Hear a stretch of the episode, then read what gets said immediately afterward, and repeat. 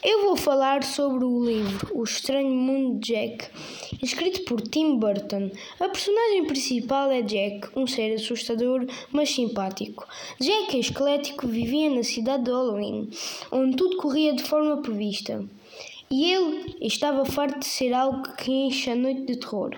Jack tinha um amigo chamado Zero, que era um cão fantasma, com um nariz vermelho luminoso, mas deixou-o para trás até que num dia no coração da floresta encontrou três portas, uma de um coração, outra de uma árvore de Natal e uma de um ovo da Páscoa.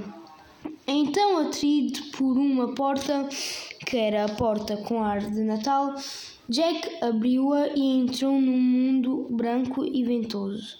A cidade de Natal. Para que acreditassem nele, Jack levou para a cidade de Halloween várias prendas e o Pai Natal. Mais tarde, Jack tomou o lugar do Pai Natal e, com as suas renas em esqueleto e o seu cão com o nariz luminoso, ele tinha tentado, mas não conseguiu, causando muito, confusão. Jack ficou abatido e triste por não ter conseguido levar prendas para todos os meninos do mundo. Mas o Pai Natal desculpou-o e deu um dia de neve para o Jack. Este é o meu livro preferido. Um bom livro para ler. Boas leituras.